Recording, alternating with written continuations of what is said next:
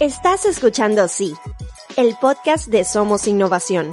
Acompáñanos a explorar cómo, a través de soluciones innovadoras, los latinoamericanos vamos a mejorar nuestras vidas.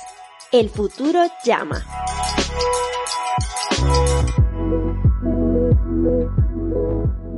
Hola, soy Federico Fernández. Bienvenidos a un nuevo episodio de Sí, el podcast de Somos Innovación. Hoy tendremos un episodio muy especial porque no solo me, no me acompaña una gran invitada, sino dos. Y de lo que vamos a hablar eh, tiene que ver con cuestiones de compliance y cómo ellas eh, afectan tanto a startups como a empresas grandes e incluso a organizaciones no gubernamentales o fundaciones. Si nos queda tiempo, también quiero conversar con ellas sobre legal tech y el futuro de la abogacía. Y para todo esto nos acompañan Melina Liodra y María Sol Martínez. Melina cuenta con más de 20 años de experiencia internacional asesorando en proyectos en diversas industrias, incluyendo energía, construcción, infraestructura y medios de comunicación. En materia de compliance, asiste en proyectos transfronterizos, principalmente en complejas due diligences, investigaciones y en la implementación y gestión de programas eh, de integridad. Ha trabajado como counsel en proyectos internacionales en la LIV, Suiza, y como in-house senior contract lawyer para McKinsey en Latinoamérica. Ha sido panelista en numerosas conferencias internacionales sobre compliance, anticorrupción y contratos internacionales. María Sol es abogada argentina, graduada con honores de la Universidad Nacional de Rosario, asesora a empresas nacionales e internacionales en temas corporativos, comerciales y contractuales, incluyendo revisión y redacción de contratos de diversas industrias con especial enfoque en energía e infraestructura. Habla inglés, francés, árabe y portugués. Y esperemos que español también, pues si no va a estar complicada la entrevista. Eh, a ambas las pueden encontrar en la web de Liodra Estudio Jurídico y también en LinkedIn. A todo voy a dejar los links en la descripción del episodio. Melina, Sol, bienvenidas así. Muchas gracias. Un placer estar contigo, Fede. Bueno, no, la verdad el placer es mío, les agradezco mucho por, por su tiempo. Y bueno, eh, a ver, hemos hecho, digamos, en la presentación de, ambos, de ambas hemos hecho hincapié, digamos, en, ciertas cuestiones que tienen que ver con, su expertise en particular. Y para, para comenzar, digamos, teniendo en cuenta lo, que ustedes, mucho, digamos, mucho de lo que ustedes hacen que tiene que ver con, programas de integridad, con los llamados programas de integridad, para los que no somos abogados como yo, me gustaría un poco que nos comenten, digamos, que nos pongamos todos en claro de qué estamos hablando, ¿Cuáles son las características de un programa de integridad? Gracias, Fede. De manera muy eh, eh, rápida, eh, una manera de definir un programa de integridad es básicamente una excelente herramienta para detectar y sobre todo mitigar y gestionar riesgos. Estos riesgos pueden ser desde puramente jurídicos, como un riesgo de, corrupción, un riesgo de lavado de dinero, también pueden ser riesgos económicos, financieros, riesgos de gestión. Por ejemplo, imaginemos en un proyecto de construcción o de infraestructura puede haber un riesgo de delay, de demora porque hay una demora en la cadena de valor respecto a los subcontratistas. Entonces, un programa de, integridad o de compliance, como ahora solo a explicar un poco más en detalle, eh, ayuda a las organizaciones de todo tipo, como vos mencionaste, desde una startup a una multinacional, eh, un organismo público, una ONG, a poder conocer cuáles son sus riesgos, a poder gestionarlos e idealmente evitarlos. Entonces ahora solo un poco les voy a explicar eh, más concretamente detalles sobre este programa de integridad. Sí, como decía Melina, en realidad un programa de integridad no es una sola cosa, sino que es un conjunto de acciones que tiene que tomar, digamos, una organización, sea una pyme, una empresa más grande, multinacional, nacional, con o sin fines de lucro, eh, justamente para poder eh, prever qué irregularidades o incluso ilícitos se pueden, se pueden tener dentro de la organización y en el caso que de todas formas, digamos, se configuren, establecer un curso de acción claro para tratar de mitigar, digamos, las consecuencias. Entonces, como aplica a cualquier tipo de compañía, digamos grande, pequeña, eh, con sin fines de lucro, cada programa de integridad tiene que ser adecuado a cada compañía, porque también va a depender de muchas cosas, de los riesgos a los que se enfrente, del sector en el que se desarrolle, del país en el que se desarrolle sus actividades. Digamos, no es lo mismo una pyme eh, que se desarrolla, digamos, solamente en Inglaterra con una empresa multinacional o una empresa que sus principales mercados están en Latinoamérica, digamos, los riesgos son diferentes. Entonces el programa de integridad tiene que estar hecho a medida de las necesidades de cada compañía. Pero hay tres puntos que en realidad se recomiendan que siempre estén para que un programa de, integridad sea adecuado. Son tres eh, puntos básicos y mínimos que siempre tienen que estar. Son un código de ética que establezca los lineamientos éticos básicos, digamos, los principios y los valores eh, que sigue cada compañía. Digamos, esto como en términos generales, por ejemplo, decir tolerancia cero a la corrupción. Después, eh, un reglamento, digamos, más, más estricto y más claro en cuanto a qué paso seguir para determinados procesos que tiene cada compañía, sobre todo procesos más sensibles, como puede ser el relacionamiento con funcionarios públicos, contrataciones con terceros, políticas específicas para, para regalos u hospitalidades. Y eso tiene que estar acompañado siempre de una capacitación periódica, tanto para las, digamos, las personas con mayor jerarquía dentro de la compañía como para aquellas que tienen eh, menor responsabilidad. Porque si no hay, como digamos, una capacitación básica, es como que queda en la palabra, digamos, de la normativa y después no se baja a tierra y es como nadie lo conoce, nadie lo puede cumplir, entonces, digamos, no, no cumple su cometido. Así que básicamente es eso, prever mecanismos para que se eviten irregularidades y si se configuran, bueno, ¿qué hacemos? A ver, a, ambas, una pregunta, es, todo lo que dicen es muy interesante.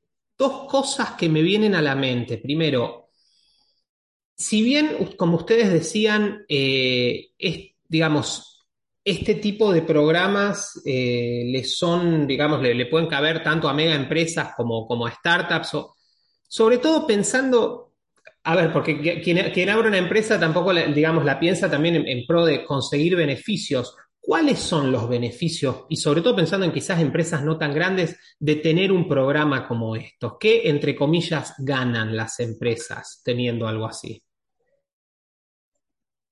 Fede, si como vos bien decís, digamos, lo que el empresario, digamos, la compañía va a tener en cuenta al momento de aplicar o no un programa integridad es qué beneficios le puede ser, eh, digamos, redituar a ellos que no son solamente beneficios económicos, que también están, y después los voy a mencionar, pero en realidad para mí el beneficio más importante es que la compañía puede, digamos, en su organización interior, tener una forma más fácil de detectar irregularidades.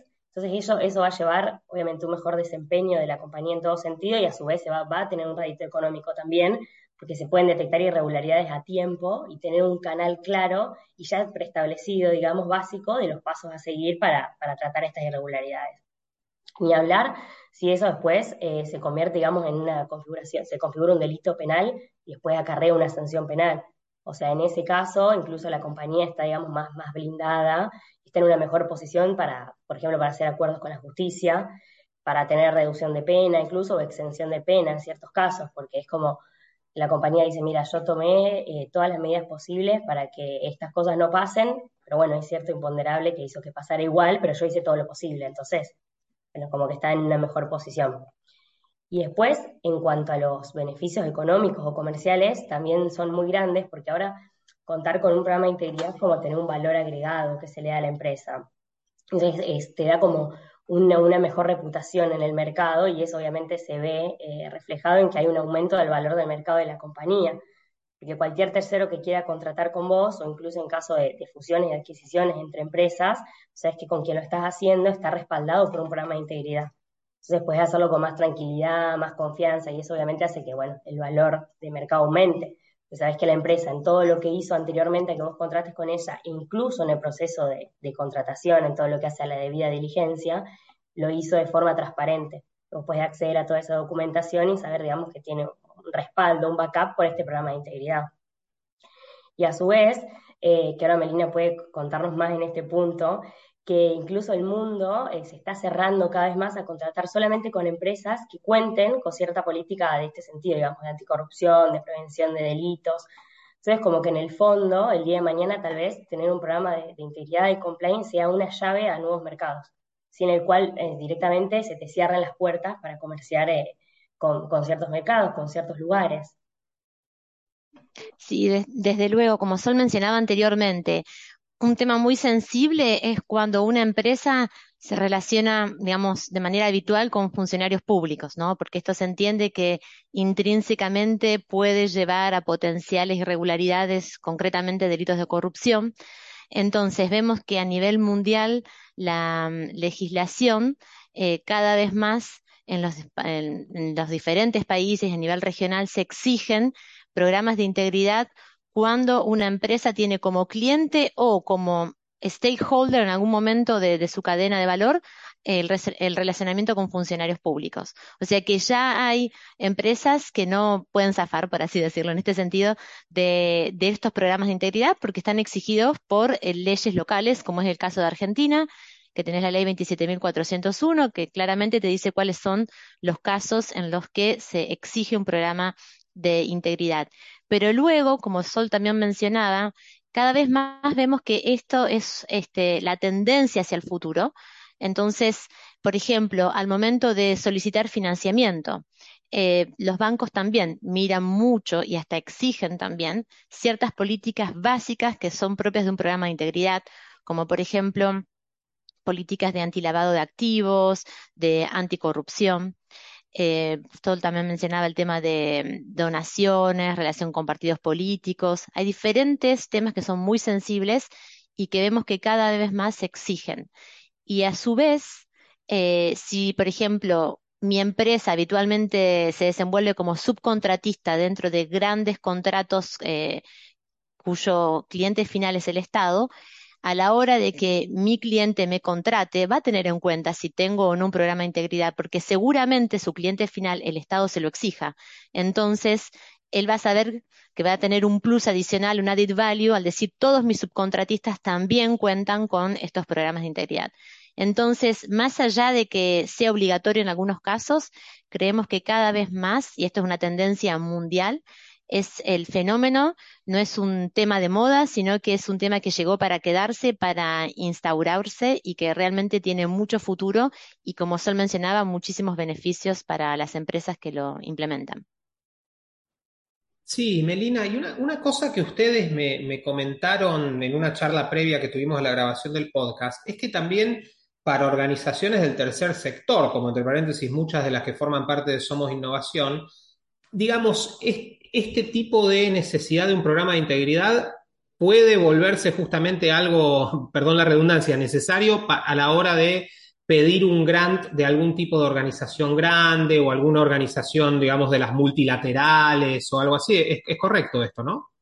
Sí, así es. Eh, por un lado, tenés todos los beneficios que ya mencionamos, eh, que decía Sol, internos, ¿no? Es decir, cualquier organización, sea pública o privada, con un programa de integridad, eh, va a conocer mejor cuáles son sus controles, cuáles son sus riesgos, va a poder gestionarlos mejor y va a ser más eficaz. O sea que va a resultar, desde el punto de vista puramente económico, mucho más eficaz. Pero como vos mencionabas, eh, una ONG puede muchas veces eh, requerir de grants o, puede tener posibilidades de recibir donaciones. En estos casos se mira mucho cuáles son los procedimientos que mm, estas organizaciones tienen a momento de gestionar estos grants o donaciones. Por ejemplo, em, ¿qué due diligence hacen respecto a quién está donando? A veces yo puedo tener como donante a una empresa, pero ¿cuál es el eh, ultimate beneficial owner? Es decir, ¿cuál es el beneficiario final?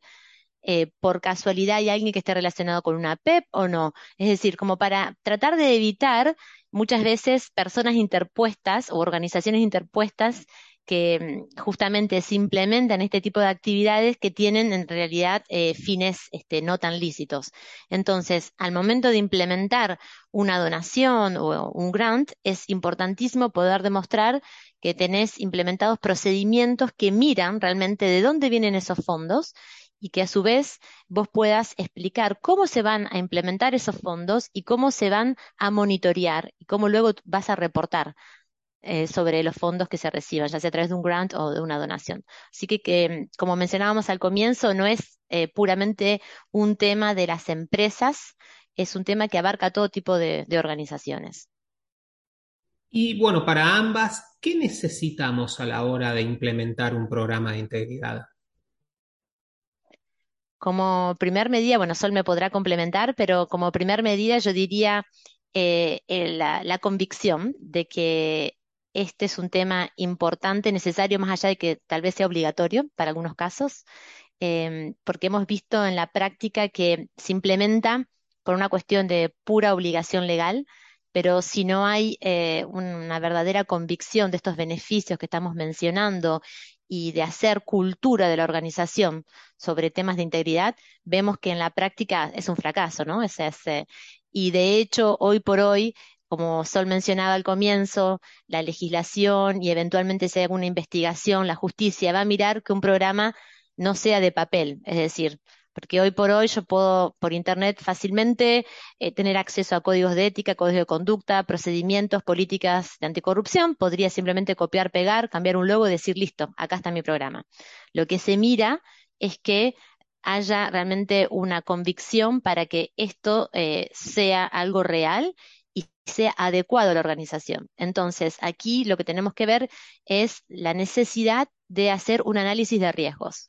Como se mencionaba, no es lo mismo los riesgos que una pyme en provincia de Buenos Aires puede tener a lo que pueda tener una multinacional que opera con agentes en África, a lo que puede hacer este, una empresa en Suiza eh, que gestione temas relacionados al a, financieros. O sea, puede haber un abanico, un sinfín de opciones de riesgos, con lo cual lo primero que necesito, más allá de la convicción que mencionamos, es realizar un análisis de riesgos, es decir, que yo pueda mapear em, y decir cuáles son los riesgos propios de mi organización.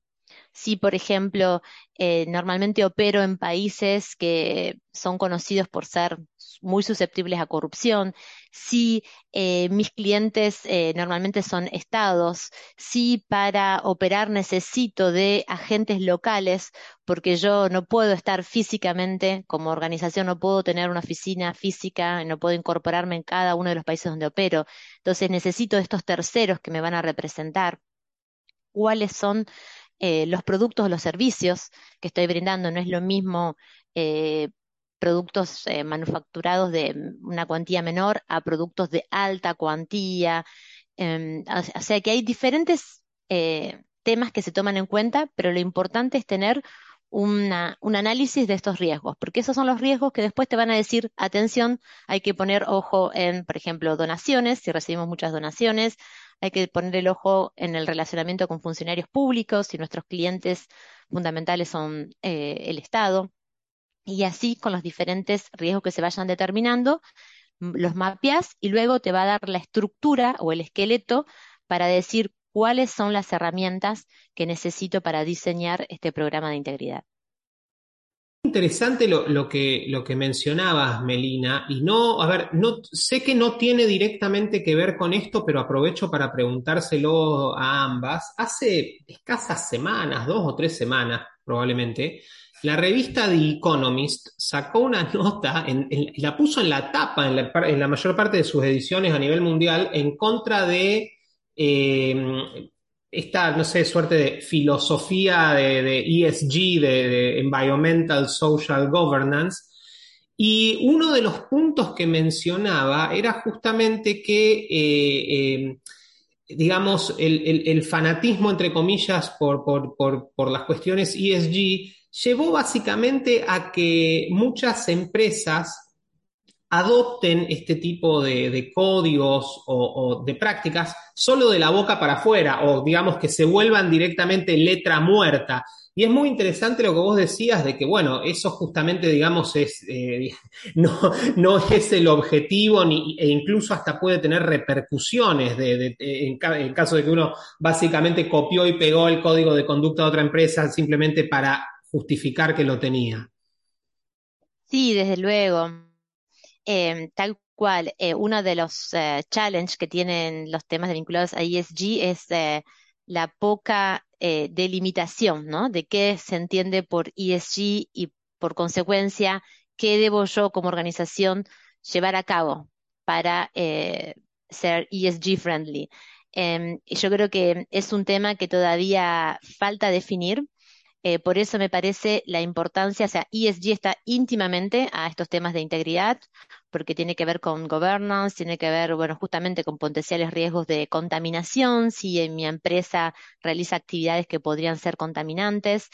Eh, tiene que ver también con un social impact, porque justamente también un programa de integridad va a mirar eso, ¿no? Cuáles son las actividades y los riesgos. Si yo, por ejemplo, soy una empresa que realizo proyectos de infraestructura y para eso necesito construir una carretera que va a pasar eh, cerca de, determinados pueblos y que los voy a afectar, tengo que tener en cuenta esos riesgos, porque más allá de mi eh, espíritu de ser socially friendly, puedo potencialmente tener un riesgo de eh, una acción legal, ¿sí? Por indemnización, por haber generado determinados daños. Entonces, va de la mano. Pero lo esencial para que realmente sirvan estos temas que estamos hablando es tener un adecuado análisis de riesgos, es decir, cuáles son los riesgos que yo tengo. Y para eso, como Sol mencionaba al comienzo, tengo que mirar cuál es la geografía donde estoy operando, y hablo especialmente de operar porque, como dijimos antes, yo puedo estar en Argentina, pero en realidad puedo tener operaciones este, en cualquier parte del mundo. Em, y a su vez, ¿cuál es la dimensión económica? No se me va a pedir o no se me va a exigir lo mismo si yo soy una startup a una multinacional. Y cuáles son las diferentes actividades que estoy llevando a cabo porque muchas veces hay actividades que intrínsecamente ya pueden ser susceptibles de ciertos riesgos de corrupción, con lo cual se va a pedir un plus adicional. No es lo mismo los temas que se pidan de políticas de antilavado de dinero para entidades financieras a lo que pueda ser eh, una entidad que, opera escasamente con dinero de terceros. Para agregar una cosa a esto que decía Melina, eh, en cuanto que el riesgo, digamos, la evaluación correcta de los riesgos es lo más importante, porque después es lo que se ve en el programa de integridad, digamos, en el código de conducta, en los reglamentos. Después, lo correcto, digamos, es hacer un seguimiento de eso, para ver que, efectivamente, digamos, en la práctica se implementa, y, acá está lo importante de las capacitaciones, tanto para los empleados como para aquellos de, digamos, todos los que forman parte de la organización, con más o menos jerarquía, que sepan qué es lo que tienen que hacer en cada caso, e incluso en caso de duda, digamos, a quién tienen que acudir o qué es lo que tienen que hacer. Entonces se hace, para eso son importantes las capacitaciones y un seguimiento y un monitoreo de todo esto. Digamos, por ejemplo, tener un canal de denuncias para que los empleados y todos puedan allí hacer su denuncia de irregularidades, de ilícitos, de sospechas. Entonces, por ejemplo, un punto a tener en cuenta es si después de un año de implementado todo, digamos, un paquete de, de integridad o transparencia, no hay denuncias, no hay dudas, no hay preguntas, digamos, y todo sigue igual, es porque, digamos, en la práctica nada cambió, quedó solamente en los papeles. Entonces, digamos, eso es algo a, tener en cuenta para ver si, sirve o, no, o queda en el aire. Claro, muy, muy interesante. Y solo para agregar en eso la importancia de la capacitación, eh, que realmente estamos convencidos y las legislaciones cada vez más insisten en la obligatoriedad de las capacitaciones más allá que una capacitación te permita eh, evitar eh, irregularidades, nos ha pasado en la práctica que a veces en el curso de una capacitación algunos empleados nos dicen, ah, pero yo no sabía que había que hacer esto así. Y el impacto que eso tiene, a lo mejor no es una irregularidad, pero es una pérdida de recursos, es una pérdida de tiempo, de dinero para una organización. Por eso insistimos en la importancia que esto tiene el impacto porque hace que una organización opere más eficazmente. Se reducen costos, los empleados conocen mejor qué hacer, qué no hacer, trabajan mejor y sobre todo trabajan más tranquilos, porque a veces se llevan o se toman ciertas decisiones sin tenerlo del todo claro, sino porque me parece que es así, yo creo que se hace así. Entonces, todo esto genera un impacto extremadamente positivo para mm, las organizaciones más allá de la obligatoriedad. Por eso insistimos que eh, un programa de integridad es realmente algo que todas las organizaciones deberían considerar implementar en algún momento. ¿Y Melina y Sol, es muy costoso implementar un programa de este estilo? No, eh, pero hay que aclarar en que, como decíamos anteriormente, no es lo mismo un programa de integridad para em, una multinacional. Si estamos hablando de una multinacional, por supuesto que va a ser mucho más este, complejo el programa que a una startup. Lo que sí nos gustaría es desmentificar esta, esta idea que se hace de que el compliance es para las multinacionales y que el compliance son para aquellas organizaciones que tienen eh, presupuesto suficiente. Porque ya hay eh, herramientas gratuitas hay herramientas que yo, si tengo una startup, podría, como manager, empezar a investigar, empezar a entender y empezar a, comprender la importancia de esto. Desde luego que se necesita eh, una guidance mínima de algún experto en el tema para al menos poder delinear cuáles son los elementos básicos y ayudar en lo que podría ser el análisis de riesgo inicial y luego un análisis de riesgo periódico, ¿no? Para cotejarlo. Pero hay herramientas que tienen, o hasta inclusive muy poco costo, en herramientas de due diligence, es decir, cuando yo voy a contratar a un tercero, ya sea un proveedor eh, o a un subcontratista, eh, saber quién es este tercero. Eh, esto lleva tiempo si lo quiero hacer manualmente, mientras que hay distintos software que son de un costo sumamente accesible que me permiten a mí de una manera casi automática tener un screening de este tercero y me permiten a mí tomar una decisión más fácilmente si contrato o no eh, a este tercero. Entonces, creo que es importante tener este mensaje para quienes nos estén escuchando que consideran que no, el compliance es para las multinacionales o es algo muy, muy costoso. Eh, realmente eh, hay posibilidades de implementar herramientas de integridad para los diferentes tipos de organizaciones y con presupuestos adecuados para el tamaño de la organización. Excelente. Y Melina, me diste el pie eh, exacto para, digamos, había otras cosas que quería preguntarles que van más allá de, las cuestiones de programas de integridad y que tienen que ver un poco con el futuro de la abogacía. Y vos justamente, vos justamente mencionabas herramientas gratuitas, software.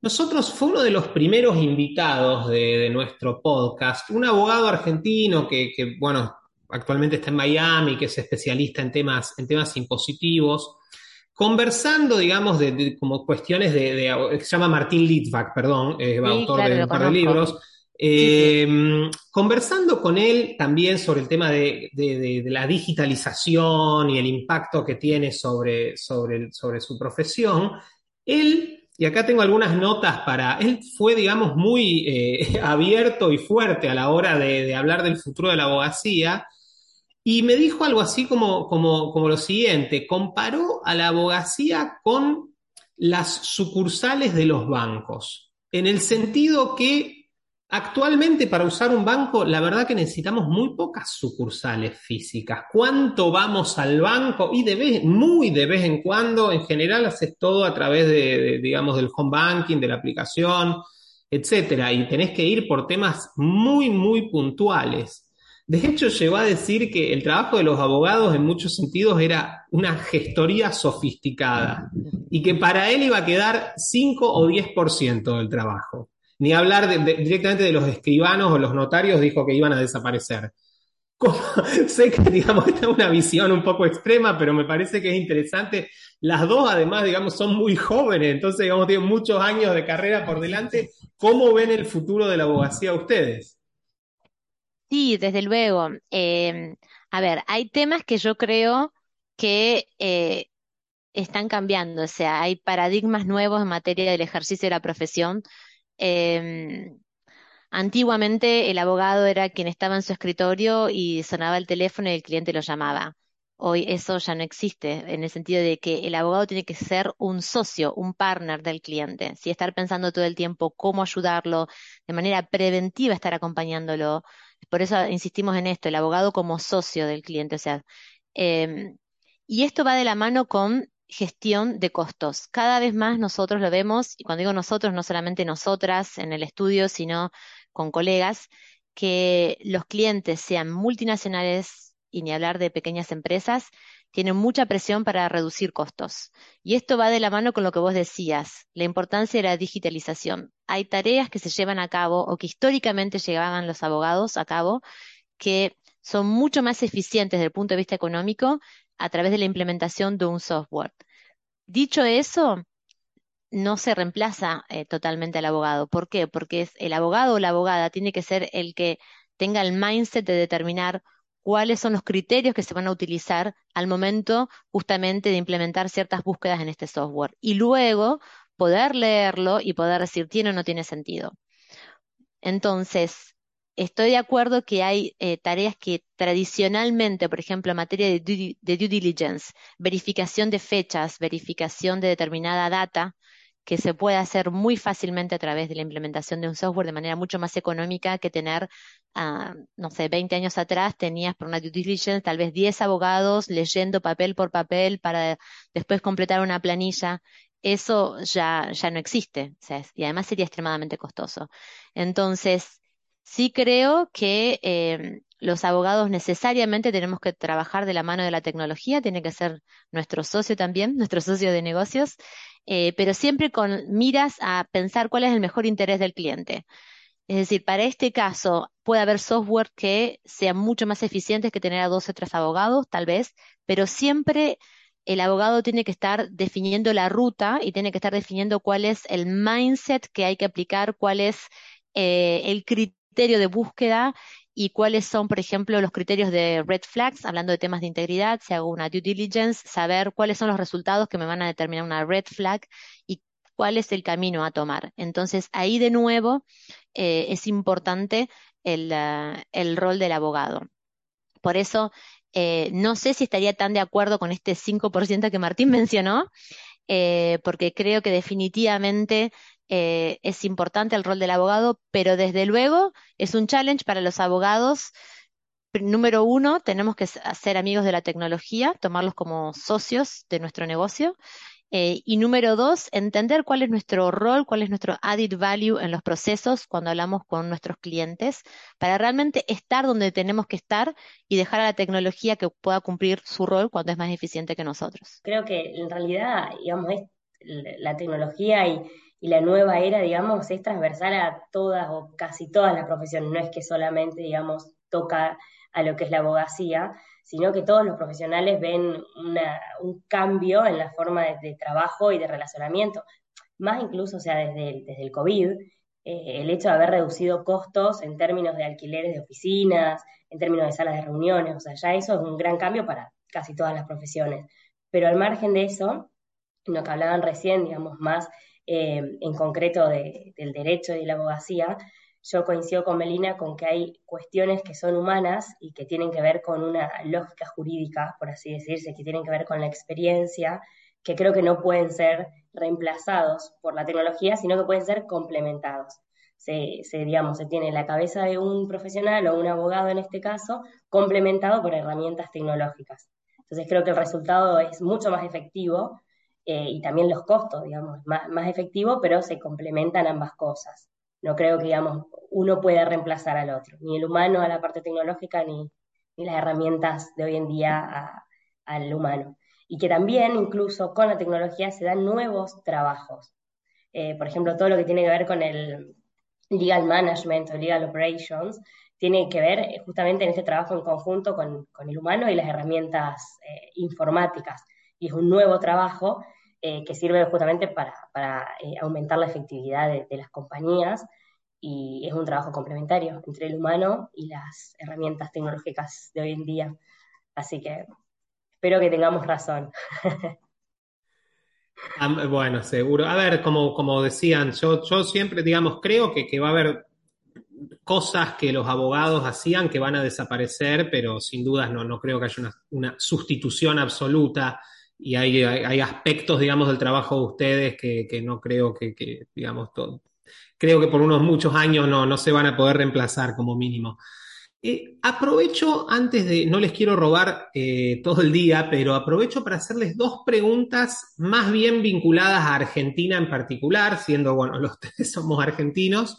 Eh, la primera tiene que ver, y por favor, corríjanme si estoy equivocado, pero tengo la sensación, y por, cosas que sé, por experiencias que ha tenido gente que conozco, que digamos un problema que tiene, que tiene la gente respecto eh, de cualquier problema legal que vaya a tener, perdónenme la redundancia, es que hay como una suerte de falta de transparencia respecto de cuánto eso puede salir. En parte, en buena parte, porque en muchos aspectos, y de nuevo, por favor, siéntanse libre de corregirme si lo que estoy diciendo está equivocado, eh, los, lo que tiene que ver con los honorarios de, de, un abogado o un estudio de abogados que participan en un juicio, no está claro de entrada cuánto va a salir, no, es, no necesariamente se puede arreglar por anticipado, y eso, digamos, como genera una, una, una total falta de transparencia para, para digamos, el, el, cliente que contrata, que contrata un servicio.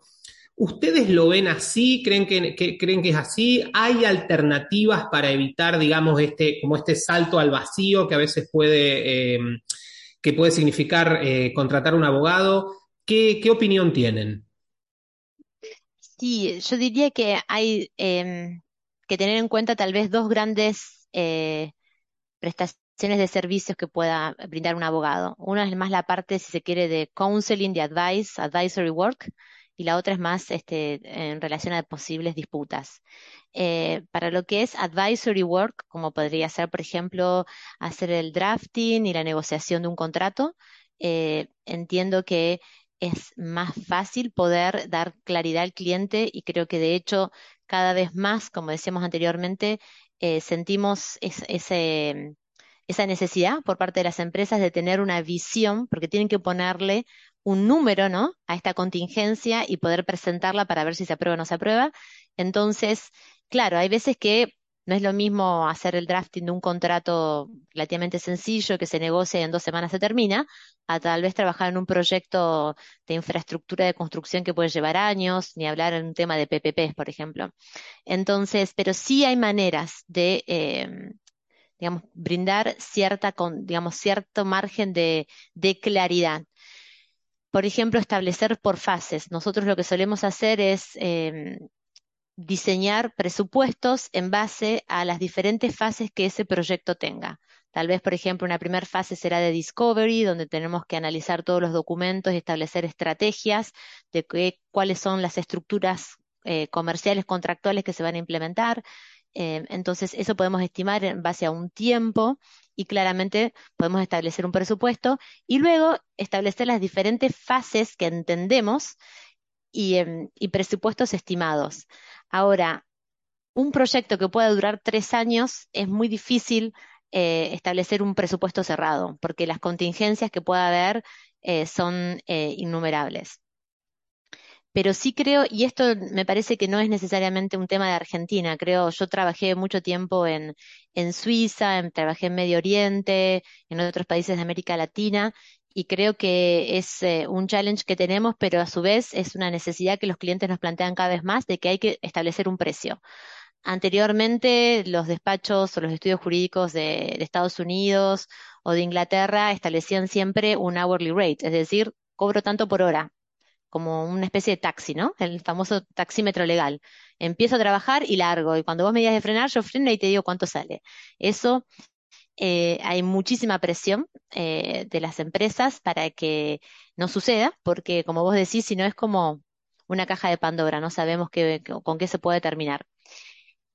Después, yendo más a lo litigioso, es decir, las disputas, ahí también eh, hay diferentes factores a considerar. Claramente con el cliente podés establecer un acuerdo, de acuerdo a lo que te permita la, ley de honorarios, eh, pero tal vez sí eh, terminás este, siendo la parte, digamos, este, que exitosa del litigio, es la contraparte, que normalmente debería acarrear con las costas, y las costas entienden también los honorarios de, los abogados.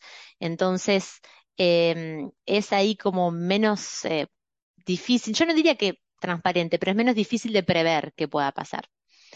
Sí se pueden dar márgenes de acuerdo a lo que normalmente establece la ley de honorarios, eh, pero yo diría que no más de ciertos márgenes, porque establecer un presupuesto fijo para un caso de disputa me parece que, es, este, es, no diría difícil, directamente eh, no es posible, porque las contingencias que puedan suceder eh, son innumerables. Sí, eh, como te decía, es poder darle al cliente un cierto margen de parámetros, ¿no? O sea, de un arbitraje de tanta cuantía, podemos decir, normalmente los fees que se pagan al abogado son estos. Si hago un litigio frente a un tribunal ordinario en la ciudad de Buenos Aires, normalmente pueden ser estos, pero entendiendo de que nunca va a ser un número cerrado. Comprendo.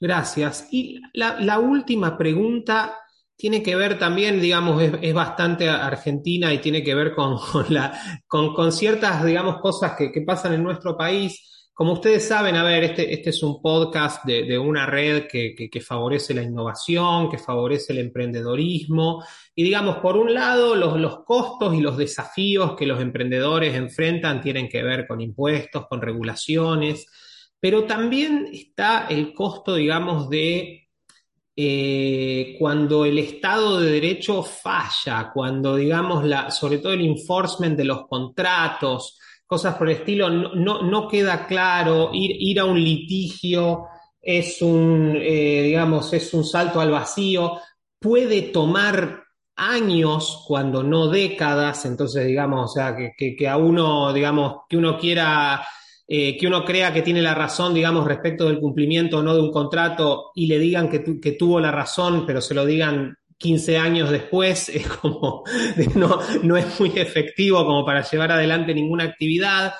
Y en Argentina creo que tenemos un problema de, de una lentitud diríamos, inaceptable de la justicia, que creo que impone un costo muy grande, que es, de nuevo, un costo muy difícil de cuantificar, pero creo que hace al, digamos, a la, a la dificultad y al clima hostil para los negocios que tiene, que tiene el país. Me gustaría saber si ustedes ven así esta cuestión y sobre todo, y perdón, quizás está un poco la, pregunta del millón de dólares, pero ¿qué creen que, se puede hacer como para empezar a, mejorar esta, esta situación? Si es que, digamos, comparten más o menos mi diagnóstico. Sí, totalmente. Eh, la verdad que siempre desde nuestro rol tratamos de evitar acudir a un litigio. Eh, por estos factores que mencionás y que dijimos anteriormente, es muy difícil establecer con el cliente, eh, ponderar eh, costos y resultados, porque si, en Argentina creo que em, lo que sucede en el ámbito judicial es un poco el reflejo de lo que sucede en la sociedad. Hay realmente muchos factores que intervienen que hacen que, sea poco claro. O sea, eh, yo puedo iniciar un juicio y puedo tener diferentes mecanismos o herramientas procesales que mi contraparte pueda aplicar al solo efecto de dilatar. Y cuando hablo de dilatar puede ser que a lo mejor un expediente duerma durante años. Em, luego, como ya sabemos, eh, una resolución eh, de primera instancia es solo el primer paso, después tenés la segunda instancia y la tercera instancia de mínimo, es decir, Cámara de Apelaciones, Corte Suprema. Em, entonces es como un camino em, que no sabemos hacia dónde va. Entonces, eh, nosotros insistimos fuertemente en tratar de acudir, eh, es decir, primero tratar de acudir a un mecanismo amistoso de resolución entre las partes. ¿sí? Por ejemplo, eh, muchas veces en los contratos se prevé eh, que ante la eventual, eh, digamos, potencial disputa, primero las, las partes se tienen que juntar, ¿sí? El CEO de cada una de las partes o la persona que se indique de cada una de las partes se sientan en una mesa y tratan de encontrar una solución. Pero si esto no funciona, aún así hay otros mecanismos alternativos, como puede ser una mediación, que me permiten a mí tratar de ponderar y que voy a tratar de como delimitar qué es lo que estoy eh, intentando eh, discutir y qué, digamos, y sobre qué se va a discutir. Lo que sucede con la mediación es que no necesariamente me va a dar una resolución final. ¿Sí? Porque el, mediador va a tratar de que las partes tomen una decisión, pero son las partes las que toman la decisión, no es el mediador que va a resolver o a dictaminar. Y con todo esto que mencionamos, vemos que el arbitraje sí eh, cada vez más está en boga, porque el arbitraje me permite ponderar mucho más estas incertidumbres que mencionábamos como plazos, costos. El arbitraje eh, me permite a mí determinar cuáles son los mecanismos de procedimiento, em, me permiten determinar muchas reglas eh, que a su vez van a hacer que yo pueda también eh, cuantificar mejor el, digamos, el potencial monto. Pero aún así, yo insisto de que el arbitraje lo dejaría como última instancia. vemos en la práctica que cuando las partes se sientan con un tercero independiente para que se escuchen y se planteen cuáles son los problemas, vemos que hay resultados que son mucho más eficaces que años de, litigio con resultados totalmente inciertos y sobre todo costos, ¿no? Costos que, son totalmente eh, imposibles de, cuantificar al comienzo. Por ello es que insistimos en la prevención, no, por favor, eh, insistimos en la prevención de eh, conflictos con, y volvemos a lo que decíamos al comienzo. Eh, una de las características o de los beneficios de un programa de integridad es que te permite detectar potenciales problemas, potenciales riesgos. Como yo decía, un posible delay. No esperes a que este tema eh, tome demasiada cuantía. Prevenilo tratando de contactar a tu contraparte, a tu subcontratista, viendo que esto no está llegando a término, que falta, y tratar de encontrar una solución en el mientras tanto, ¿no? Antes de, esperar que eso sea un verdadero problema. Entonces, como decíamos, un programa de integridad te permite detectar también esto, estos potenciales problemas para prevenir eh, litigios también. No, solo quería agregar que concuerdo plenamente con los dos porque creo que la, digamos, el, sistema judicial en Argentina, como tantas otros eh, aspectos, son es bastante ineficaz, por no decir totalmente, sobre todo por el tema de los tiempos, porque al no saber cuánto tiempo te va a llevar eh, resolver una cuestión, no solo en materia económica, digamos, en ámbito penal, familiar, digamos, lo que sea, lleva tanto tiempo que tampoco puedes prever mucho los gastos, porque a eso además se le suma la inflación. Pero al margen de eso, como decía Melina, yo creo que lo clave es establecer, digamos, mecanismos amigables de composición de conflictos y extrajudiciales, sobre todo en el ámbito de negocios, en el que se supone que las dos partes quieren obtener, digamos, un resultado beneficioso para el negocio, para la compañía en sí.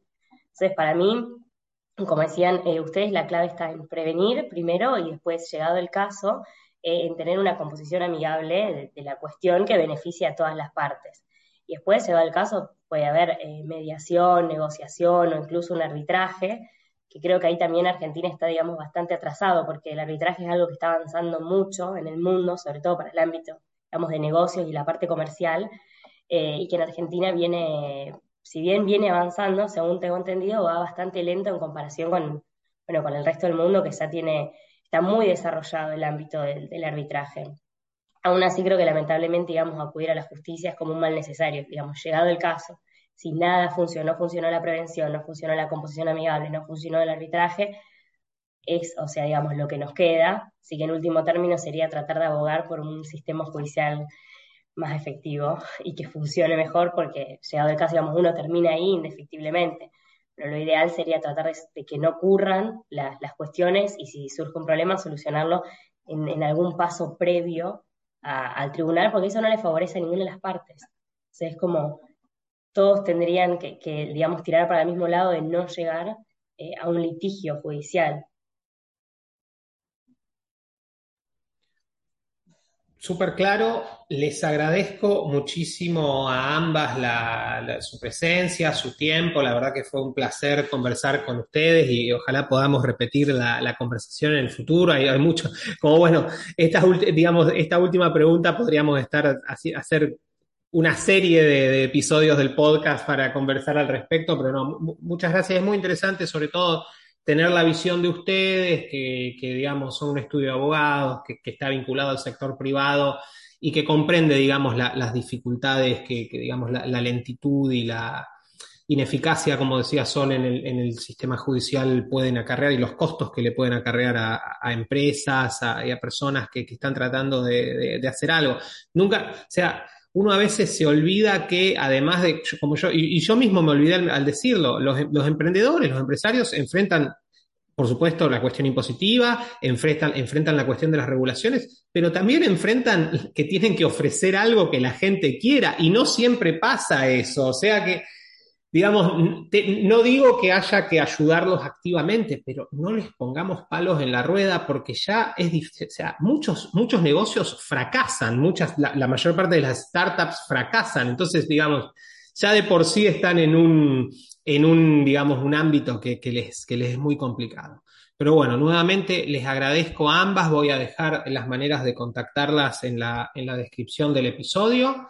A todos los que nos escucharon, no olviden suscribirse a través de cualquier plataforma que utilicen para podcast. También lo pueden hacer a través del canal de Somos Innovación en YouTube. Y nos encontramos en un nuevo episodio de Sí, el podcast de Somos Innovación. Sí es el podcast de Somos Innovación. Visita somosinnovación.lat para suscribirte. Y no olvides compartir este episodio a través de tus redes. Thank you.